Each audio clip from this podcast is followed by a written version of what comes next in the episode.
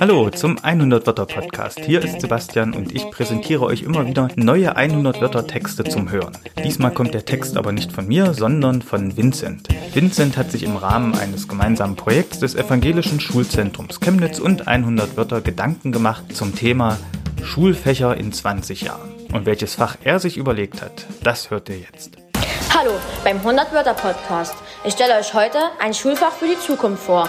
Viel Spaß! Meine Vorstellung für die Zukunft ist das Schulfach Verteidigung. Dies ist ein Schulfach, wo man lernt, sich selbst zu schützen. Um das zu können, lernst du verschiedene Kampftechniken, die dir besonders in gefährlichen Situationen das Leben retten können. Doch auch in der Schule oder auf der Straße ist es hilfreich, sich verteidigen zu können.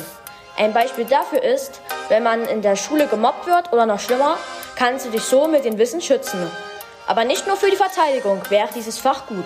Auch könnte man sich sportlich fit halten. Das sind die Gründe für dieses Fach. Das war der 100 Wörter Podcast.